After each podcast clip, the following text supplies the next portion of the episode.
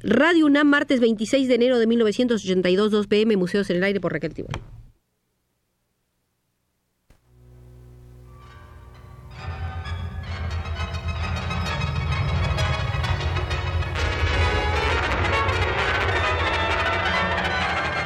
Museos en el Aire.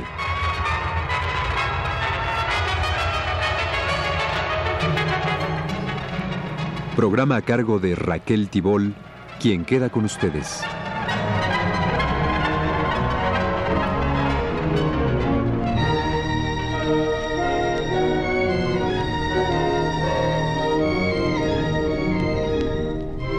Será esta nuestra tercera incursión en el Museo del Expresionismo.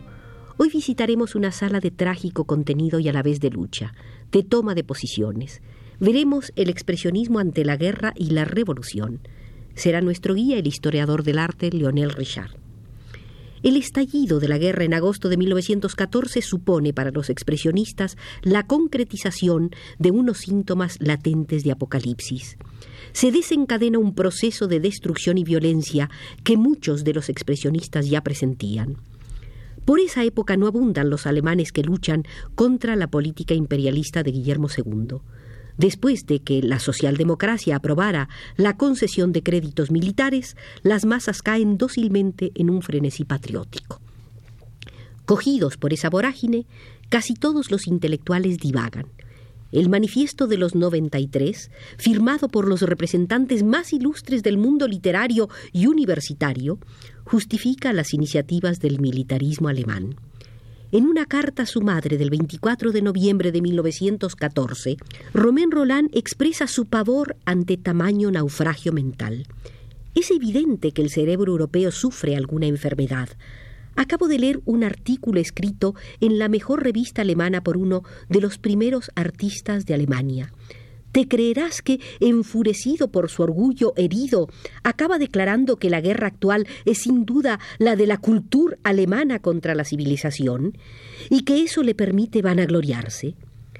Sería el desarrollo de la misma guerra el que obligara a que una parte de los intelectuales, particularmente los que se incorporaron a filas, tomara la conciencia de que estaban combatiendo por una causa errónea. La joven generación se ve impelida a rebelarse y con mayor desesperación aún por cuanto la van diezmando las batallas. El pintor Franz Marc murió en Verdún. Los expresionistas, entre los que algunos antes de 1914 ya exigían una revolución, se enfrentan con una realidad que les resulta insoportable. Incluso aquellos que marcharon entusiastas a defender la cultura alemana supuestamente amenazada, si sobreviven a la matanza, se van volviendo progresivamente pacifistas. Este pacifismo ya existía en los expresionistas antes de 1916. La actitud pacifista coincide a partir de 1916 con el desarrollo de una posición política que se centra en Rosa Luxemburgo y Karl Liebknecht.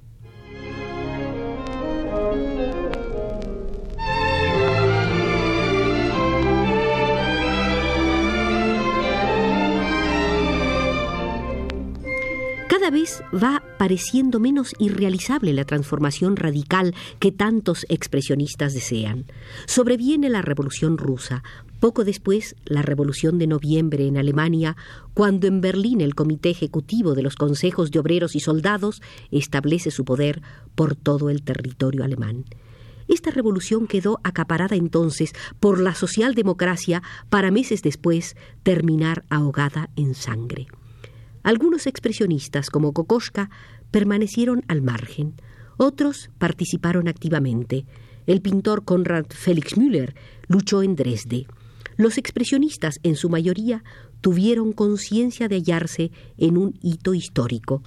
Casi todos aceptan la institución de la República como una liberación con respecto al yugo estatal, como la alteración de una relación de dependencia que los convertía en bufones de las clases dirigentes, en sus abastecedores de placeres estéticos. Las revistas expresionistas constituyen un vivo reflejo de esta floración de llamamientos y manifiestos, evidenciando a la vez la coexistencia de múltiples ideologías. Pero la revista Der Sturm conserva un sitio aparte. Su director, Walden, no consiente que su revista se someta a las necesidades políticas del momento. En 1919 emite este juicio. La revolución no es un arte, pero el arte es revolución. Hay expresionistas que adoptan actitudes antiintelectuales. Tal es el caso del pintor Franz Wilhelm Seibert, quien, en su deseo de hacer tabla rasa, se adhiere al anarquismo de Marinetti y expresa ¿Qué significa el arte para nosotros? Ya no tenemos nada en común con él. No queremos tener nada en común. Derribad los teatros, incendiad los museos, poned detonadores en todos los supuestos valores artísticos y obras de arte. Queremos el final para poder querer el principio.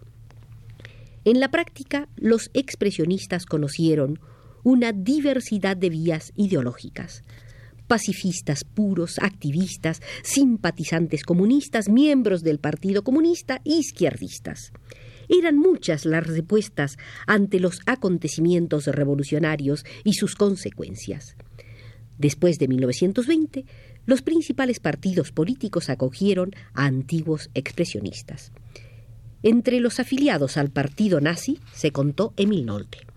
El pintor anarquizante Heinrich Vogeler se volvió comunista. En 1918 los pintores crearon el Grupo de Noviembre. En su manifiesto, los noviembristas llamaban a los expresionistas, cubistas y futuristas para que al margen de cualquier partido clase se unieran en una labor comunitaria marcada por una intención socialista.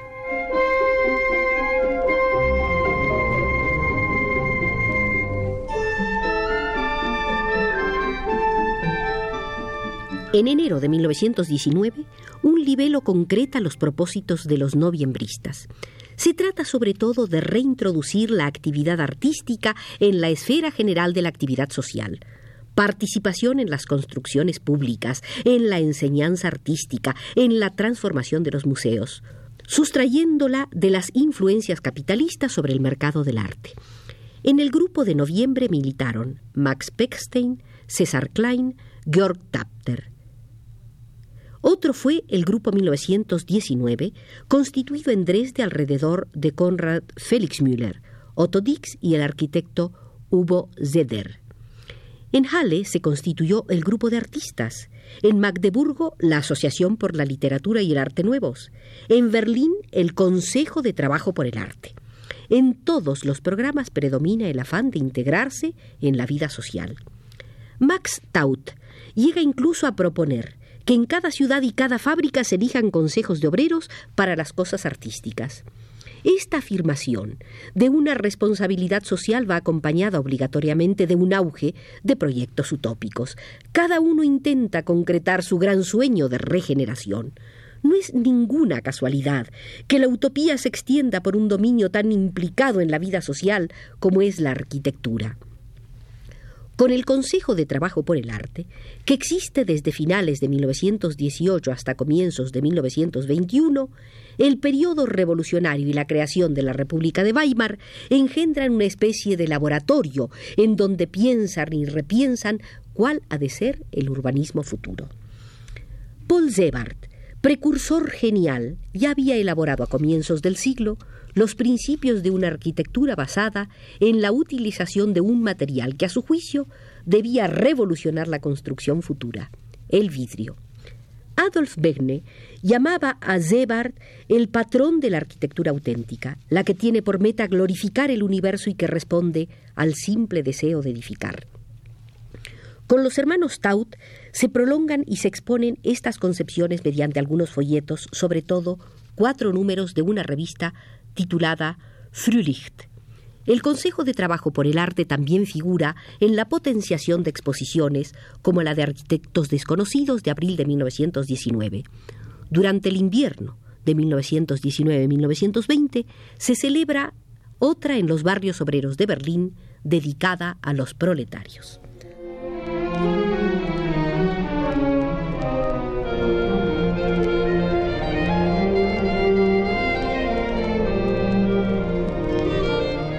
El idealismo subjetivo encuentra en la arquitectura un centro de acción esencial. Sirve para que el individuo pueda volverse enteramente creador, constructor. Goza de la posibilidad de asimilarse a Dios en su función demiúrgica, supeditado únicamente a su propia imaginación y capaz de plegar la materia a su voluntad prometeica.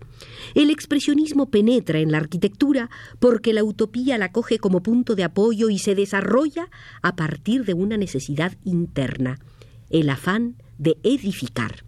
El arquitecto, al igual que el poeta, lleva en su interior una fe común, y al expresarse encuentra las fuerzas espirituales que construyen la base de cualquier ideal colectivo. La arquitectura, como los demás dominios de manifestación del expresionismo, y según la conciben Bruno Taut y sus colegas, ha de articular el poder creador individual, centrándolo en las aspiraciones revolucionarias y en el deseo colectivo de renovación. Precisamente, la formación de un círculo de trabajo persigue esta articulación con vistas a facilitar la integración de nuevas concepciones arquitectónicas en la gran comunidad humana. Para Bruno Taut, la construcción debe concretar sentimientos colectivos latentes, llamados a despertarse por la fuerza del espíritu. Tanto si los textos emanan de los hermanos Taut como de Adolf Bechne, Walter Gropius u otros miembros del Consejo de Trabajo para el Arte, que además reúne a pintores expresionistas procedentes del puente o del ámbito de la revista Der Sturm, están impregnados todos ellos del doble movimiento de destrucción y regeneración relacionado con la insistente imagen del apocalipsis. Abundan en tesis expresionistas. Unión de los artistas en la arquitectura, la única capaz de operar una síntesis entre las artes, pues cada disciplina debe participar en la obra común. Colaboración con las masas populares, dado que, por ingenuas que sean, hay que tomarlas en consideración, prefiriéndolas a la opinión de especialistas ya confirmados. Instrucción multidisciplinaria recibida por el arquitecto con el objeto de que, versado en todas las artes y maestro de obras, comparable al director escénico, insufle una idea directriz a un conjunto que se halla bajo su control y cuya unidad él debe conseguir.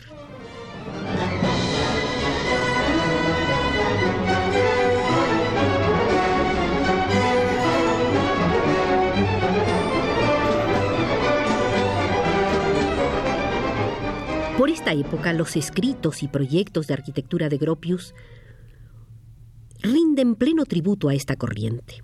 Cuando se celebra la exposición de arquitectos desconocidos, invita a los nuevos constructores, en su discurso inaugural, a que inventen con la mayor autonomía, sometiéndose únicamente a su propia imaginación, sin preocuparse de las dificultades técnicas de realización. Por lo tanto, despliegue de la utopía, aunque teniendo en cuenta las necesidades de la situación social contemporánea y el nuevo estado anímico. El programa de la Bauhaus que Gropius elabora por las mismas fechas pide de arquitectos, escultores y pintores que regresen a una forma artesanal. Pues no existe ninguna diferencia fundamental, explica, entre el artista y el artesano, y hay que romper la barrera de clase que se alza entre ambos con objeto de acceder por igual a la construcción del futuro. Esta construcción, donde confluyen la arquitectura, la escultura y la pintura, se erguirá un día gracias a los millones de manos de artesanos dirigidas al cielo, símbolo cristalino de una nueva fe que ya se anuncia. Al inaugurar en junio de 1919 la primera exposición de trabajos de alumnos de la Bauhaus, repite la misma idea de gran obra, de una catedral del futuro, cuyo resplandor se extenderá hasta las menores insignificancias de la vida cotidiana. La noción de trabajo en comunidad ya aparece en los primeros desarrollos y ponencias de la Bauhaus, cuya orientación está muy influida por el expresionismo hasta 1921. El artista rompe con la soledad, se integra al conjunto social y aspira a que le comprendan. Con el curso de la guerra y el desarrollo de sentimientos revolucionarios se abre entonces una nueva fase en el interior del movimiento expresionista, nueva fase que le desborda y cuyas secuelas se prolongan durante toda la República de Weimar. El Apocalipsis comprende dos aspectos. Después del fin del mundo, anunciado en un estado de presentimiento antes de 1914, viene la renovación. Frente al caos, quieren los expresionistas la alternativa de un sueño de armonía restaurada.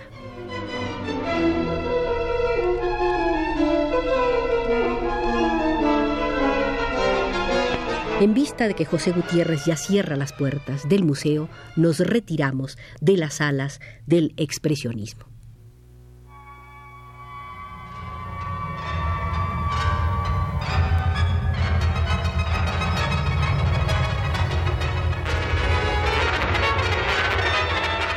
Este fue Museos en el Aire.